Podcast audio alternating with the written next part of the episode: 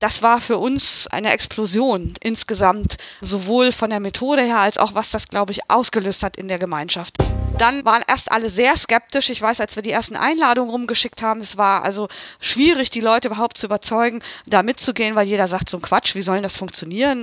Und für mich ist das ein perfektes Beispiel dafür, wie solche Methoden und dieses einfach erstmal nur pragmatisch so ein Buch oder eine Buchreihe zu produzieren, dann doch auch mit was anderem zusammenhängt, nämlich dem digitalen Lernen, nenne ich es mal, von so einer Organisation oder innerhalb einer Organisation.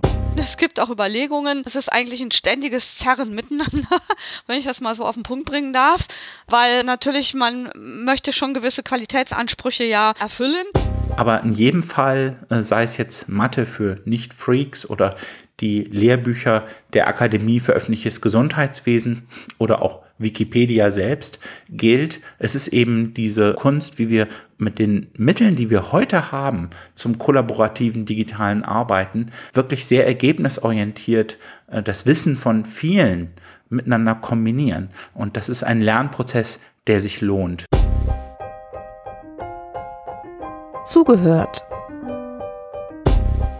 Der Podcast rund um Open Educational Resources.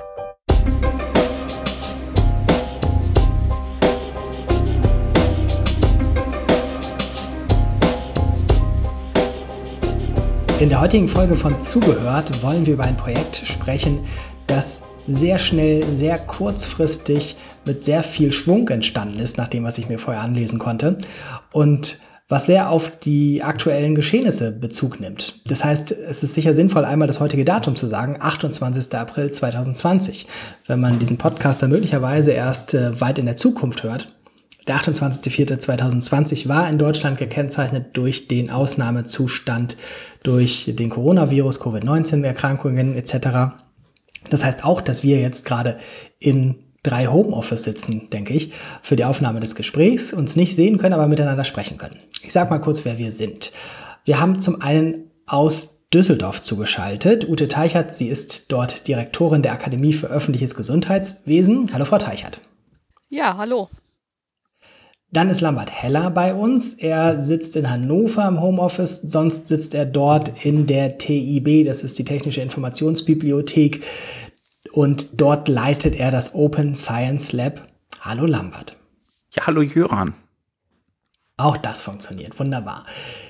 Wir wollen über ein Projekt sprechen, das für mich so aussieht, ich weiß gar nicht, äh, ich wollte gerade sagen, wie aus dem Boden gestampft, aber das hört sich so negativ an. Ich meine das durchaus positiv. Also sehr schnell aufgesetzt, sehr umfangreich und äh, ambitionierte Umsetzung, die man jetzt schon in den ersten Ergebnissen beeindruckend sehen kann.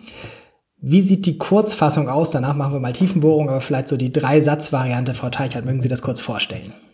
Ja, inspiriert durch die aktuelle Situation äh, des Coronavirus haben wir aus einem Gesamtprojekt, was vom Bundesgesundheitsministerium für äh, vom Bundesgesundheitsministerium finanziert wird, einen kleinen Ausschnitt rausgenommen, nämlich den Teil Krisenmanagement und haben das jetzt in einer Vorabversion äh, online veröffentlicht. Das ist ein, ein Handbuch, was für jedermann zur Verfügung steht und wo, mit dem wir in der aktuellen Krise vor allen Dingen die Gesundheitsämter unterstützen wollen vor Ort, damit die das notwendige Wissen sich dort äh, herausholen können.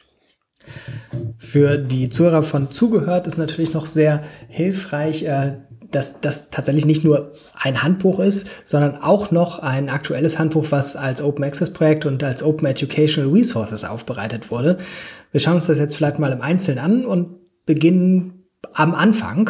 Wie kam es denn dazu, dass Sie zusammengefunden haben? Wer wurde da auf wen aufmerksam? Was war der Startschuss zu dem Projekt?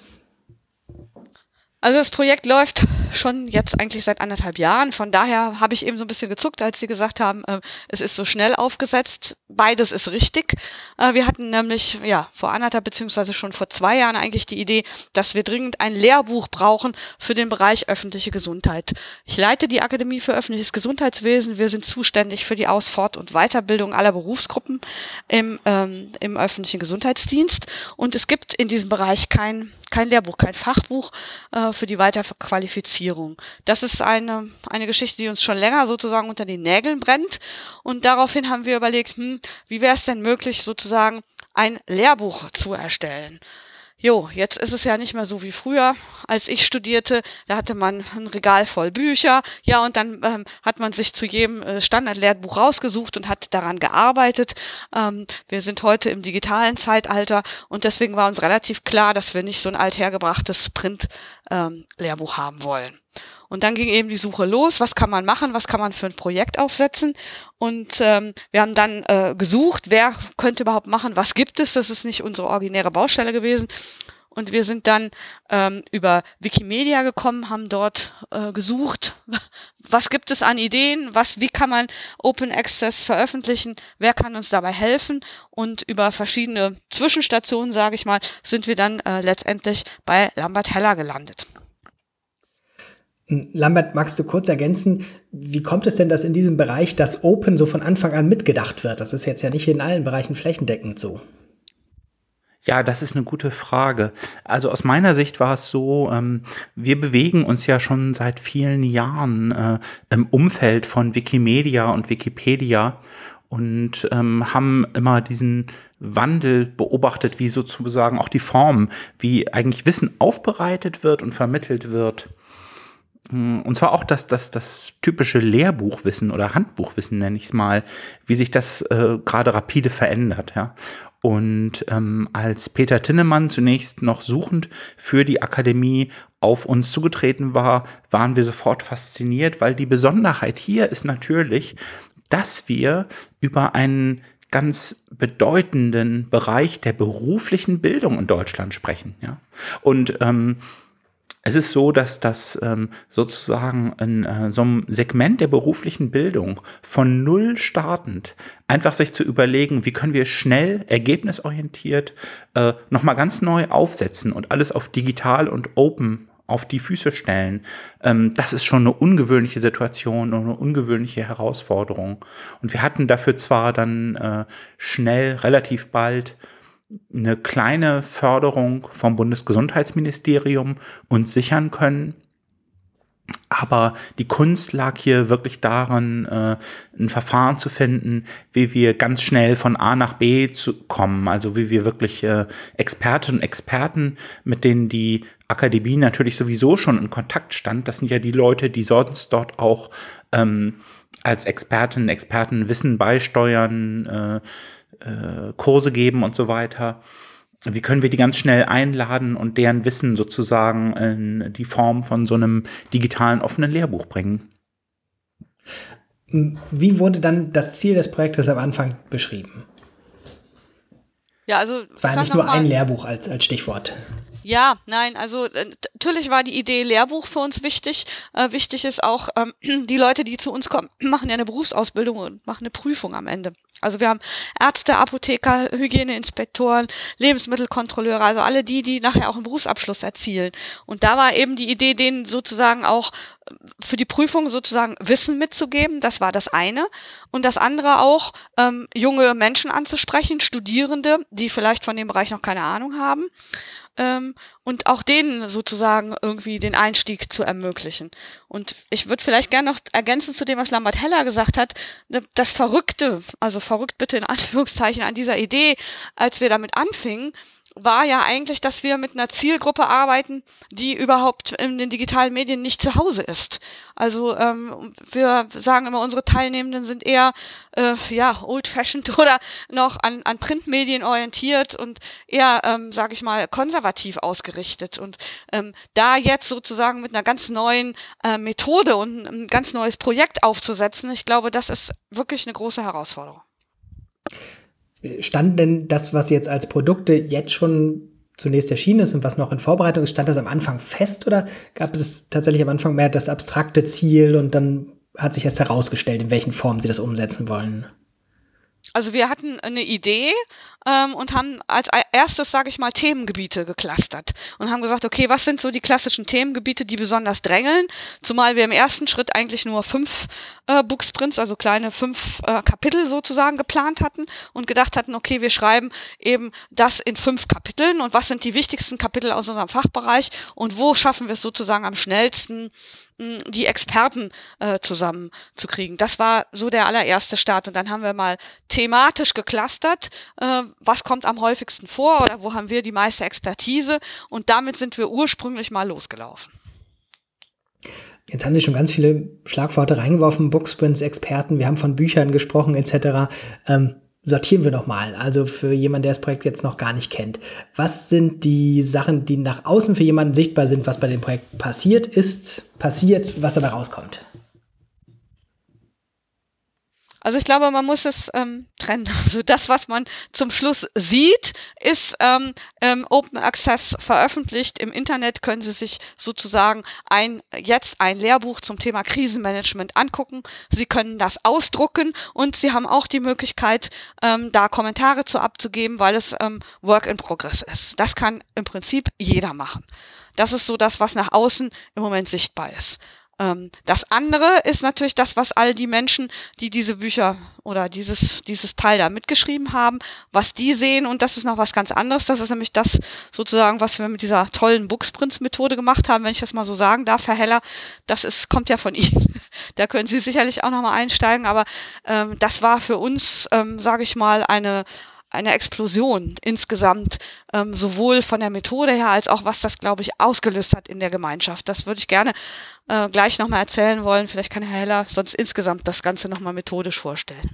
Dann schlage ich vor, machen wir es in zwei Schritten, weil es bestimmt viele Menschen gibt, die die Methode Booksprint noch nicht kennen oder nur mal oberflächlich davon gehört haben. Wir machen sozusagen erstmal einen kurzen Exkurs, wie sieht diese Methode aus und dann gucken wir uns nochmal an, was das bei Ihnen konkret bedeutet hat.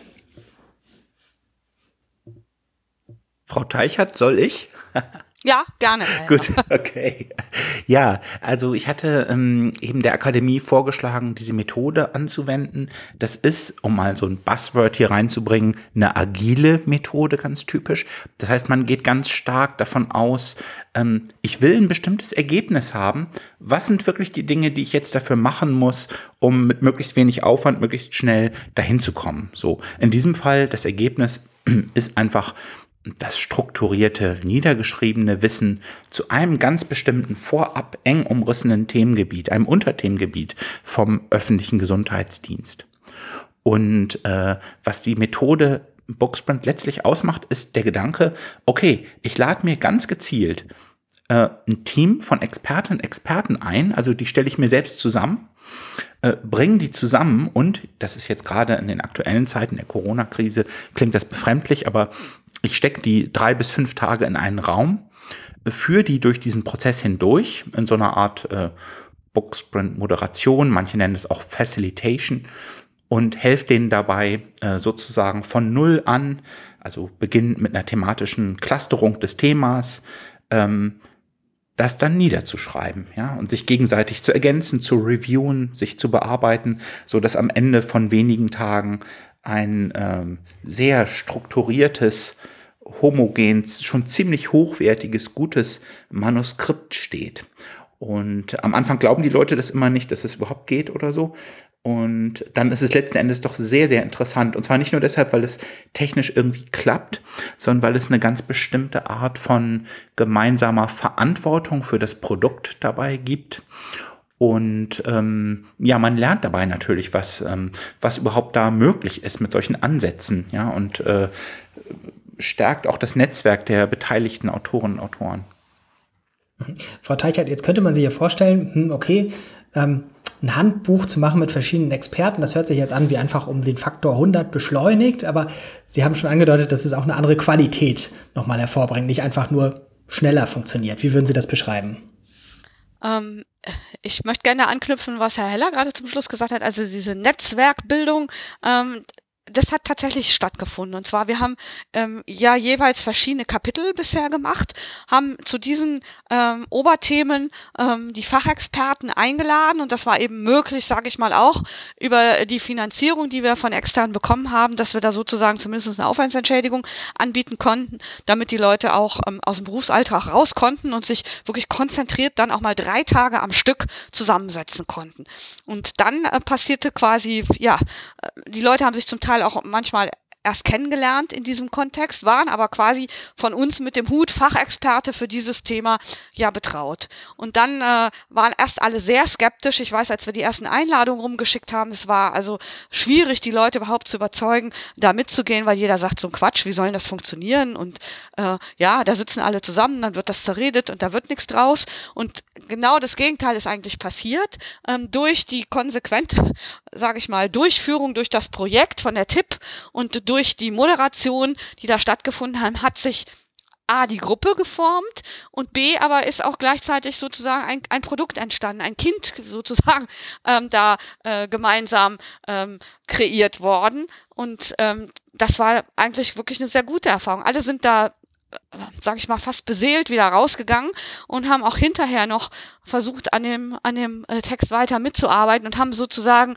ähm, das als Verantwortung übernommen. Und das, also dieser Prozess war fast noch besser als das Produkt, was da rausgekommen ist, wenn ich jetzt mal so salopp sagen darf.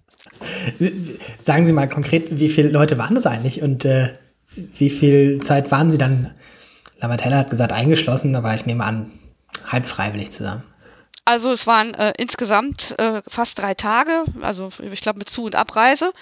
Ähm, wir haben das bei uns äh, in, in den Räumen der Akademie immer gemacht, also wirklich ganztägig, ja, mit Pausen natürlich dazwischen, aber schon, äh, sage ich mal, mindestens acht Stunden am Tag, die da gearbeitet wurden.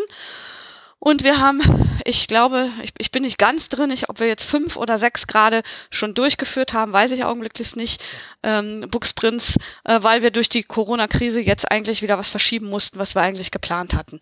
Und da saßen immer, wie gesagt, nur zu einem Thema, ich sage jetzt mal Krisenmanagement, ja, das ist das, was wir jetzt veröffentlicht haben. Aber wir haben natürlich auch andere in der Pipeline, wo die Booksprints quasi schon stattgefunden haben und wo die Texte jetzt noch nachbearbeitet werden müssen, bevor wir die ähm, äh, veröffentlichen können. Wie lief die Koordinierung dann ab? Wie kann man sich den Prozess genauer vorstellen?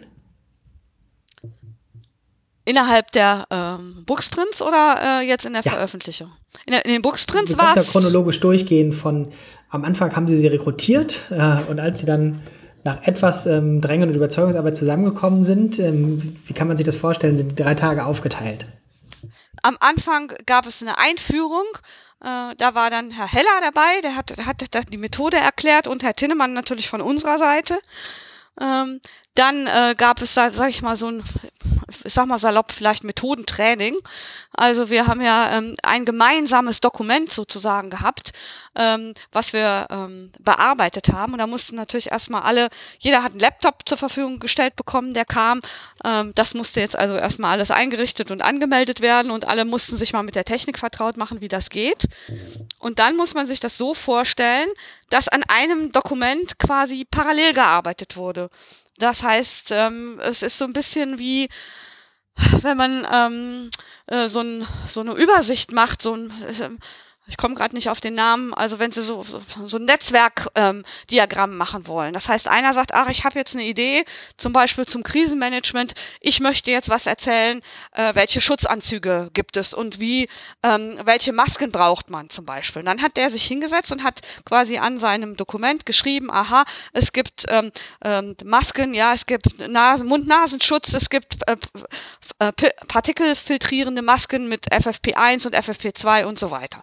So, der hat diesen Text geschrieben und parallel saß jemand ganz anderes da und hat gedacht, ach, ich wollte jetzt immer schon mal erzählen, wie muss eigentlich die Pressearbeit im Krisenfall laufen. Also mache ich mal ähm, eine Pressekonferenz, wie lade ich dazu ein? Ach, da habe ich eine Checkliste, die lade ich runter. So, und dann hat der das ins Dokument eingestellt. Und dann jedes Mal, das war auch am Anfang total, fand ich verwirrend, wenn man es nicht kennt als Methode, verschob sich dieses Dokument immer, wenn jemand einen Textblock da reingemacht hat. Das heißt, man arbeitete gerade am Text und zack war der Text weg, weil plötzlich von jemand anders Text da reinkam.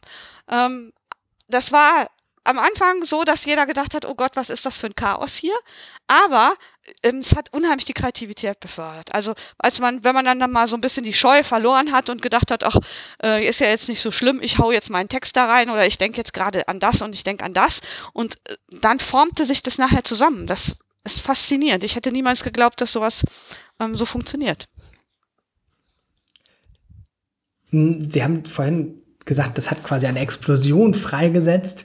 Ähm, eine Explosion klingt jetzt ja sehr ungesteuert, man weiß nicht so richtig, was dabei rauskam. Wie würden Sie das beschreiben zwischen, da konnte jeder machen, was er will und man wusste nicht, was rauskam und dem, was man ja bei einem Handbuch oder einem Lehrbuch vielleicht voraussetzen würde, dass es sehr gut durchdacht ist, dass es äh, alles abdeckt, was abgedeckt werden soll, etc. Das stelle ich mir wie ein Spannungsfeld vor. Ja, aber das hat, da hat die Gruppe quasi die Verantwortung übernommen. Also ähm, als einmal, als das einmal losging, wurde dann relativ schnell klar, es bringt gar nichts, wenn jeder nur sozusagen sein, sein, seine Texte da reinwirft, sondern dann ähm, also zum Beispiel wurde auch an manchen Stellen, so habe ich es erlebt, innegehalten hat gesagt, nee, nee, Moment mal, bevor wir jetzt weitermachen, machen wir uns mal Gedanken über die Struktur. Also welche Kapitel wollen wir denn da überhaupt drin haben? Ja, und dann wurde ähm, innegehalten, dann hat man sich kurz halbe Stunde, Stunde oder noch länger zu dem dem Thema ausgetauscht, in welcher Reihenfolge oder welche Themen wollen wir da besprechen. Ähm, und mhm. das, das Gute war, dass die Gruppe so unter der Moderation und unter der Leitung äh, von Herrn Heller dann auch solche Themen da äh, gemeinsam bearbeitet hat und auch gesehen hat, es, es bringt gar nichts sozusagen, wenn ich nur alles lose zusammenführe, sondern ich brauche auch eine Struktur. Aber die ist dann aus der Gruppe heraus entstanden. So habe ich es zumindest in dem Booksprint erlebt. Bevor wir gleich nochmal auf das Projekt im Konkreten eingehen, würde ich von Lambert Heller gerne nochmal wissen, allgemein dieses Booksprint-Format, ähm, in welchen Größenordnungen ist das denkbar? Gibt es da kritische Mengen oder Massen, was vorhanden sein muss an Mitwirkenden, an Zeit? Gibt es Grenzen nach oben, wie umfangreich das sein kann? Was gibt es da für Erfahrungen?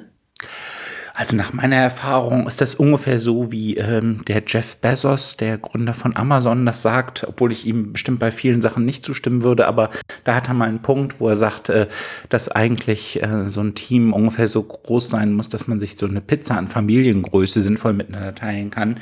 Deswegen also vielleicht nicht mehr als acht Leute. Und man kann beobachten, dass tatsächlich die Gruppendynamik, wenn das jetzt wesentlich mehr als acht sind, doch auf einmal eine ganz andere wird. Aber das ist nur so eine Faustregel, mhm. sage ich mal. Entscheidend ist einfach, dass man diese Methode ähm, ähm, ja so ein bisschen erlernt wie Kochen oder Backen oder so. Nicht? Also man befolgt erstmal so ein Rezept und gewinnt dann nach und nach äh, Vertrauen und kann dann auch variieren.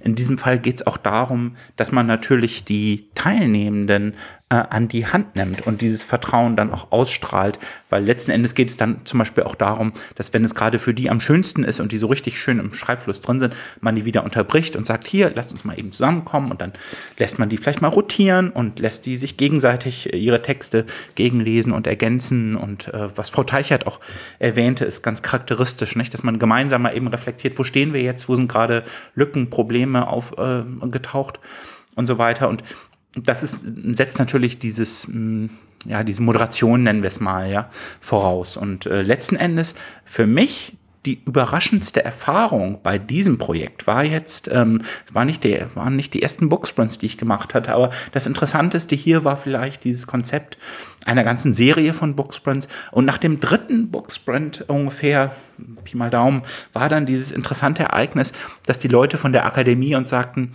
das ist top, dass ihr unsere Booksprints begleitet. Aber ab jetzt müsst ihr eigentlich gar nicht mehr zwingend immer die ganze Zeit dabei sein, weil wir kennen jetzt diese Methode und wir haben selbst das Vertrauen, das anzuwenden.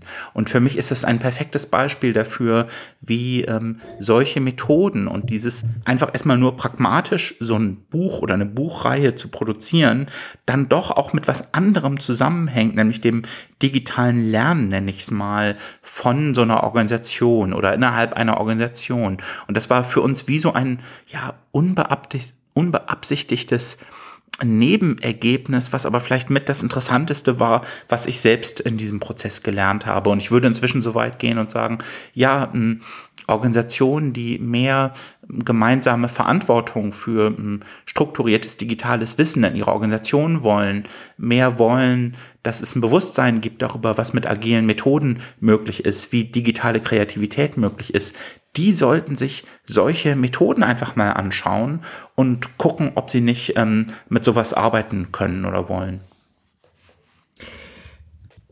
Jetzt liegt es nahe, wenn man Ende April 2020 das Gespräch führt, zu fragen, wie gut lässt sich das auch abbilden, wenn man nur online zusammenarbeitet? Ha. Ja, das ist eine trickige Frage.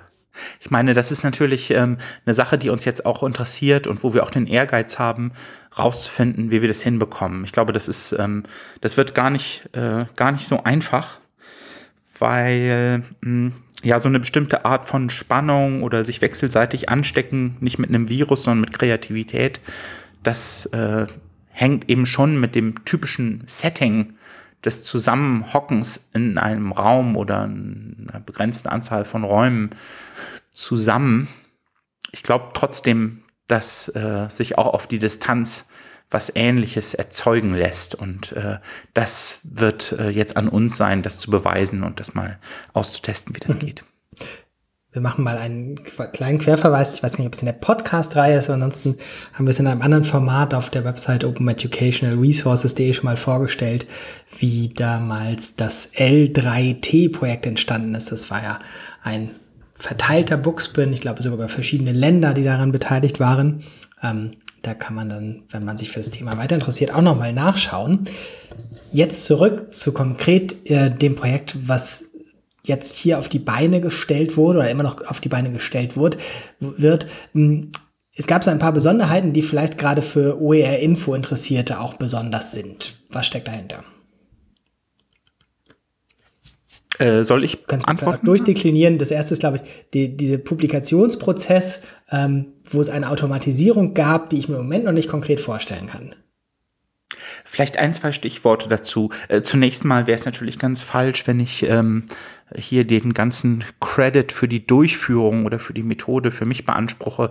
Booksprints sind eine offene Methode, werden von seit vielen Jahren von verschiedenen Organisationen und Personen angewendet.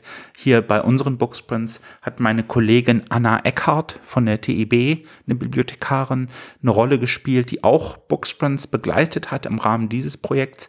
Und last not least, worauf ich jetzt noch ganz kurz abschließend eingehen will, Simon Worthington, ebenfalls vom Open Science Lab an der TIB, hat so eine Art Pipeline aufgestellt, mit der wir von einem kollaborativen browserbasierten Editor, der mit freier Software arbeitet, das nennt sich Fidus Writer, ähm, gemeinsam Text bearbeiten und daraus einen strukturierten Text erstellen, der, jetzt kommen die Technik- und OER-Nerds mal zum Zuge, als Markdown in einem GitHub-Repository liegt, zusammen mit einer maschinenlesbaren Lizenz und von da aus dann wiederum äh, mit verschiedenen Zielen, Zielformaten äh, per Knopfdruck ausgegeben werden kann. Also wir haben eine Version des Handbuchs, die ganz wunderbar im Browser zu lesen, kapitelweise zu durchblättern ist, auch annotiert werden kann, auch in einem, einer geschützten Umgebung im Klassenzimmer,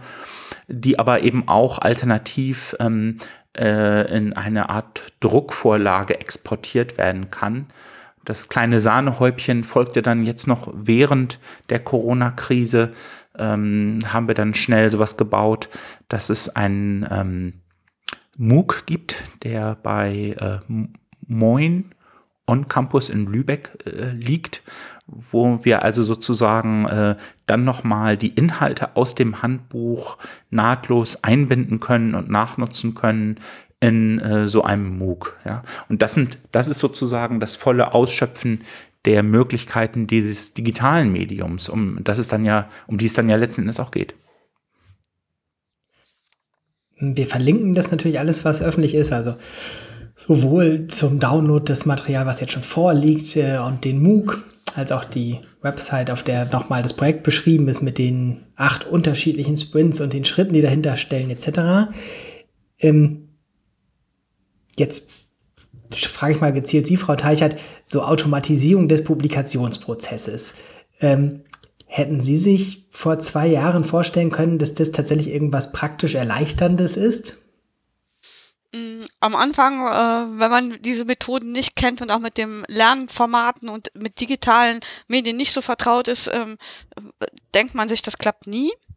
Ähm, ich bin da mit Sicherheit eines Besseren belehrt worden, also würde heute sagen, toll, Sie haben ja auch meine Begeisterung ähm, tatsächlich mitbekommen. Wo ich allerdings glaube, wo man noch ein bisschen nachschärfen muss, ist im, im Nachprozess sozusagen. Also das hat sich jetzt natürlich allerdings auch bedingt durch die aktuelle Zeit von Corona, ähm, doch als ausgesprochen ähm, ambitioniert erwiesen, das jetzt in ein, ein Format reinzustellen, ähm, dass man es veröffentlichen kann äh, weil natürlich jetzt erstens der Zeitdruck da war ähm, und dann stellt sich heraus, dass natürlich, wenn viele Autoren an einem Text arbeiten, ähm, so sprachliche Sachen schwierig sind. Also wenn im, in, in, im Text selber ähm, die Anreden wechseln, äh, wenn unterschiedliche Vokabeln gebraucht werden und so weiter und so fort, dann ist das, finde ich, für den Leser sehr, sehr schwer. Also diese ganze Lektoratsprozess ähm, der war jetzt ausgesprochen verkürzt, eben weil wir es ja unbedingt jetzt schnell äh, äh, rausgeben wollten. Und ähm, da denke ich, da glaube ich, könnte man noch ein bisschen nachschärfen. Das ähm, ist sonst, ähm, glaube ich, zu herausfordernd für alle. Und ähm, natürlich ist es als ähm, Work in Progress gedacht. Es ist ja auch gedacht, dass die ähm, diejenigen, die es nutzen und die es lesen, ja auch ähm, weiter mitschreiben können und auch ihre Textvorschläge und Verbesserungen angeben können und so weiter. Aber ich glaube schon, dass man insgesamt einen Rahmen ähm, braucht, in dem sich das bewegt. Und ähm, das, das ist das Einzige, wo ich jetzt denke, ähm, dass es durch die aktuelle Geschichte ähm, doch ein bisschen schnell gegangen. Mhm. Mm, Sie haben das Ganze jetzt offen veröffentlicht, auch eine freie Lizenz draufgepackt und auch noch eine ähm, Möglichkeit für Kommentare und Ergänzungen geschaffen. Vielleicht sortieren wir das auch nochmal. Auch das ist ja alles, alles andere als selbstverständlich. Ähm, wen muss ich da virtuell angucken für die Fragen nach Lizenz und offene Formate in der Veröffentlichung? Ja, ich glaube, für die Akademie war es relativ äh, frühzeitig klar, dass es ähm, äh, dass man, wenn schon, dann gleich den ganzen Weg jetzt gehen will bei der Digitalisierung der, der Lehrmaterialien nicht? und da keine halben Sachen macht. Ich meine, die, äh, die ganzen Workflows, die wir haben, also äh, wir haben ja massiv eine Beteiligung gehabt bei dem was, was Frau Teichert gerade beschrieben hat, also diese Pipeline, ähm, die, die Manuskripte dann nochmal wiederum fachlich zu lektorieren, äh, zu gucken, ob formatmäßig alles sitzt und so weiter. Das äh, hatte unheimlich viele Beteiligte. Gleichzeitig gab es den Anspruch, dass das Ganze so flüssig und schnell und transparent wie möglich geschehen soll. Und ähm, da sprechen offene Lizenzen und dann eben auch diese technischen Möglichkeiten von Markdown, GitHub, kollaborativen Editoren im Browser und so weiter ähm, sehr dafür. Ich meine, die, die alten Workflows, wenn man sich nochmal grob daran erinnert, die, die 20. Jahrhundert Handbuch- und Lehrbuch-Workflows, die beruhen ganz stark darauf, dass man den Verlag, das mystische Wesen dazwischen hat, der wie so eine Art Blackbox funktioniert. Äh, jeder sitzt vereinzelt irgendwie an seinem Word zu Hause. Ich überspitze es bewusst, aber ich glaube, es wird klar, worauf ich hinaus will. Und dann wird ähm, ab einem bestimmten Punkt die zeitliche und organisatorische und die Verantwortung für die redaktionelle Qualität verlagert an diese Blackbox. Ja? Und dann kommt irgendwann zu einem magischen Druckzeitpunkt etwas heraus. Und das ist einfach nicht mehr äh, die Art, die heute passt zu der Art, wie wir mit, mit fachlichem Wissen umgehen können und dann auch sollten. Ja, also es ist wirklich ein Sprung und äh, ich war super froh darüber, dass das von Seiten der Akademie zu erleben als den fachlichen Machern und natürlich den, den Verantwortlichen dieses Projekts, dass das auch, äh, dass die ja Vorteile und letzten Endes auch die Entscheidung für offene Formate, für offene Lizenzen äh, ganz frühzeitig klar war. Ja, und ich kann noch da hinzufügen, ähm, es war natürlich auch insofern äh, ziemlich leicht, diese Entscheidung zu fällen, weil wir ja eine Projektfinanzierung bekommen haben. Denn ähm, das kostet ja alles Geld, wie, wie überall im Leben. Und wir, wir müssen ja mit dem Geld, also wir müssen das Geld nicht investieren, um ähm, Geld zu verdienen, sondern wir produzieren ja äh, das Wissen und geben das weiter im Sinne von Lehrauftrag. Wenn wir das aber jetzt alles hätten aus eigenen Mitteln stemmen müssen, wäre vielleicht die Überlegung doch gekommen, hm, muss man nicht irgendwelche Einnahmen daraus generieren oder sonst irgendwas. Aber dadurch, dass wir die, die Finanzierung vom Bundesgesundheitsministerium bekommen haben, ähm, war das gar kein Punkt mehr, über den man auch nur über hätte nachdenken müssen. Mhm. Hm, für die äh, OR-Info-Zuhörer ist auch immer diese Frage nach den Lizenzen besonders interessant. Ich habe jetzt geguckt, das Lehrbuch in der Textversion konnte ich unter einer CC BY SA-Version finden. Beim Kurs steht CC BY drunter, wobei ich jetzt nur auf der Informationsseite bin, muss ich gestehen. Das heißt, das sind ja auch alles ähm, Lizenzen, die die Weiterbearbeitung ermöglichen. Auch das ist ja für ich sag mal, jetzt etwas pauschal vielleicht, äh, auch etwas ungerecht zuspitzend, für äh, Institutionen, die Akademie im Titel tragen, auch nicht so selbstverständlich, da so weit sich zu öffnen. Gab es da Widerstände? Gab es da zu klärende Fragen? Wusste man, worauf man sich einlässt? Wie können wir das beschreiben? Also auch da würde ich sagen, das ist tatsächlich ein laufender Prozess ja, es gibt Widerstände, es gibt auch Überlegungen. Äh, es ist eigentlich ein ständiges Zerren miteinander, wenn ich das mal so mhm. auf den Punkt bringen darf. Ähm, äh, weil ähm, natürlich man möchte schon gewisse Qualitätsansprüche ja ähm, erfüllen und nicht sozusagen ähm, ein Rohgerüst reinstellen, wo man sagt, bitte hier, jetzt macht ihr mal und seht mal zu, dass das besser wird. Ähm, wir sind auch noch dabei, wir wissen ja gar nicht, wie wird das überhaupt angenommen? Also was kommt denn da noch an Input und so weiter und so fort? Ist es tatsächlich so, dass es eine aktive Geschichte ist? Also nehmen unsere Teilnehmer das an und sagen, ja, prima, ich beteilige mich, ich gebe Anmerkungen oder ich arbeite damit? Oder ist es mehr der Konsumprozess, der im Nachhinein überlebt, ähm, ähm, da der wichtige sein wird? Und das müssen wir jetzt herausgucken, was da äh, sich herauskristallisiert. Das ist, ist ja noch gerade, es ist ja gerade erst veröffentlicht äh, vor zwei Wochen und ähm, noch ist es Work in Progress und ich glaube, dass wir da alle miteinander lernen. Aber wir haben in diesem ganzen Projekt alle so viel mit und voneinander gelernt, ähm, dass ich auch da sehr optimistisch bin, äh, was die Ergebnisse angeht. Vielleicht machen wir das sozusagen nochmal Abschluss als vorletztes, am Ende wollen wir nochmal einen Hinweis geben, wo man was genau findet. Ähm, aber davor tatsächlich nochmal, wenn Sie sind ja jetzt eigentlich nur so bei einem Zwischenfazit, weil das Projekt ja noch läuft und ähm, weitergeht. Und das Ergebnis, was wir jetzt sehen, nur das erste Buch von acht, glaube ich, die Sie geplant haben, ist. Ja. Ähm, aber wenn Sie tatsächlich so ein Zwischenfazit ziehen, was ist ähm, für Sie besonders erfreulich oder was, wo Sie sagen würden, das hätten Sie sich vielleicht am Anfang auch ganz anders vorgestellt ähm, für Menschen, die vielleicht auch überlegen, sowas mal selbst anzugehen? Ja, das finde ich insgesamt eine schwierige Frage. Ähm, ich, für mich ist es nach wie vor ähm, das Wesentliche ist, dass man ähm, sehr viele Leute mit einbindet, dass man nicht selber ähm, sozusagen sich hinstellt und sagt, ich bin der Experte und ich zeige euch mal, wo es lang geht. Also im Sinne von A, B, C, ich schreibe jetzt ein Lehrbuch, sondern ähm, dass man äh, sagt, okay, ich lasse das zu, dass ich möglichst viele beteilige, dass ich das auf viele Schultern verteile und nutze die Expertise. Das kann ich aber auch nur machen, wenn ich ein vernünftiges Netzwerk habe, auf dem ich mich bewege. Wir haben das hier bei uns. Deswegen war war das total super, dass die Methode so gut zu dem passte, was wir haben. Wenn man ähm, das nicht so hat, dann glaube ich, muss man da äh, in eine andere Richtung denken. Dann kann man das nicht so breit aufstellen. Gleiche Frage nochmal an Lambert Heller.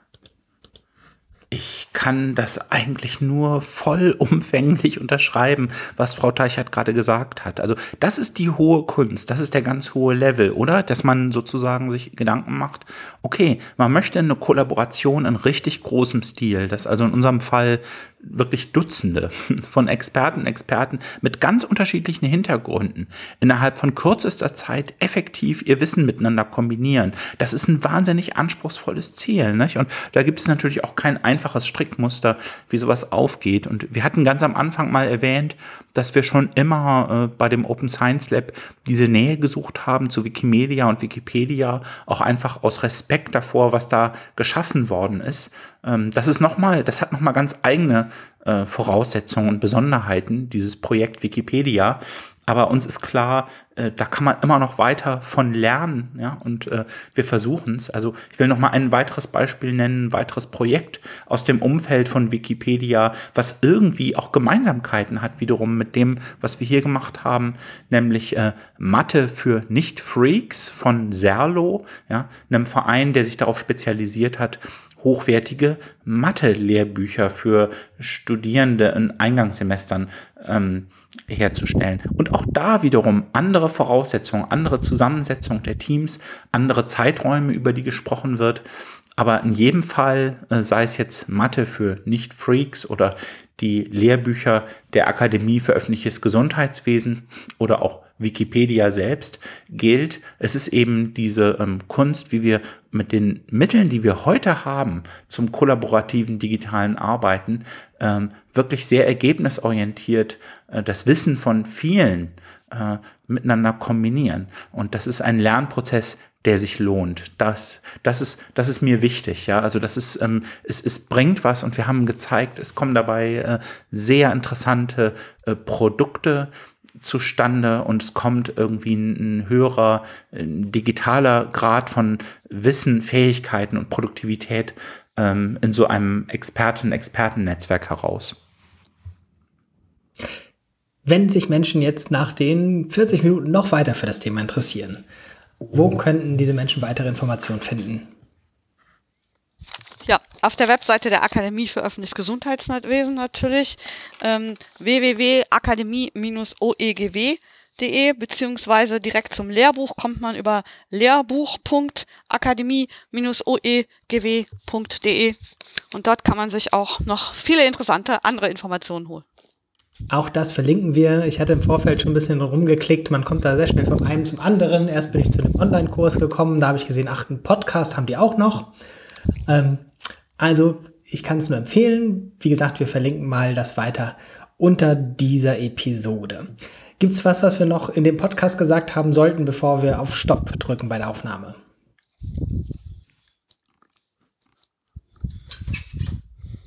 Schweigen heißt Nein. Ich kann noch die URL erwähnen, sorry, tib.eu slash Lehrbuch-Krisenmanagement. Unter dieser URL fände man äh, den Newsbeitrag sozusagen auf der TIB-Website, als wir äh, das Krisenmanagement-Lehrbuch rausgebracht hatten, wo auch nochmal aus unserer Sicht ganz, ganz kurz die Geschichte zusammengefasst ist und ein paar Links enthalten sind. Ja. Auch das verlinken wir alles auf openeducationalresources.de slash podcast. Da findet man alle Podcasts aus der Reihe zugehört. Für Menschen, die das jetzt gerade das erste Mal gehört haben, man kann diesen Podcast auch abonnieren. Am liebsten auch über diese Seite, aber den gibt es auch bei Spotify und iTunes und wo man so Podcasts herkriegt. Ich bedanke mich ganz herzlich bei den Gesprächspartnerinnen Ute Teichert und Lambert Heller und bei allen, die hinter den Kulissen für das Gespräch gesorgt haben. Das ist Gabi Fahrenkrog für die redaktionelle Arbeit. Das ist mein Kollege Axel, der die Technik macht. Und insofern wünsche ich jetzt, wie man es am 28. April macht, in die Homeoffices, in alle Richtungen, alles Gute und viel Gesundheit. Hoffentlich auf ein Wiederhören. Tschüss. Tschüss und vielen Dank. Ja, tschüss, Wiederhören. Das war Zugehört, der Podcast rund um Open Educational Resources. Weitere Informationen zum Podcast finden Sie unter www.open-educational-resources.de slash podcast.